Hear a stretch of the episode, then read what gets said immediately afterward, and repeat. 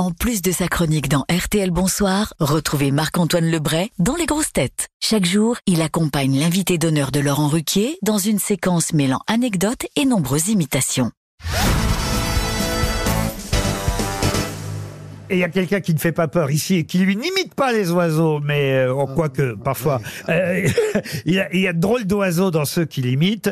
Aujourd'hui, c'est un plaisir que de vous avoir aux grosses têtes, Amélie Nothomb, mais j'espère que vous avez été invité à la grande librairie. Vous l'avez faite déjà? J'ai déjà fait la grande librairie Avec Augustin Trapenard? Avec Augustin Trapenard. Le voici. Bonjour et bienvenue euh, dans la Grande Librairie, une émission où, j'invite des gens plus talentueux que moi pour qu'ils m'écoutent parler. Alors Amélie, une question motarode. Est-ce que pour vous écrire est une catharsis animée par le désir linéaire d'une pulsion freudienne, hétéroclite et néanmoins absconde d'une pensée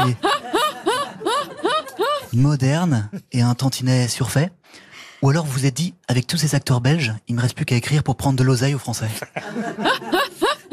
C'est la fin de l'émission. La semaine prochaine, je recevrai Philippe Croison pour son autobiographie intitulée J'avoue, j'ai dû prendre un nègre.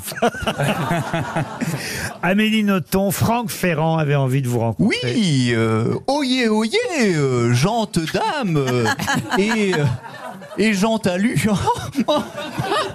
On est aux grosses têtes. Hein. Alors, euh, voici Je vous le confirme. le moment euh, de vous narrer l'histoire de la romancière Amélie Nothomb, qui, je le précise, pour nos jeunes auditeurs, n'est pas mercredi dans la famille Adams.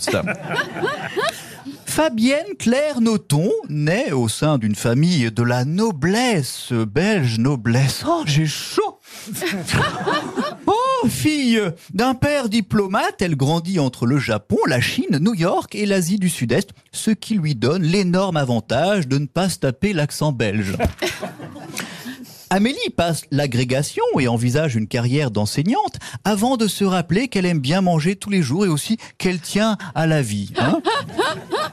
Amélie sort son premier roman en 1992 et enchaîne alors au rythme d'une sortie par an, tel Jack Lang pour faire la fête de la musique. En 2005, la romancière intègre même le musée Grévin et se transforme donc en cire, tel Jack Lang encore une fois. Vous pouvez applaudir Marc-Antoine Lebray, que vous retrouverez tout à l'heure dans RTL Bonsoir.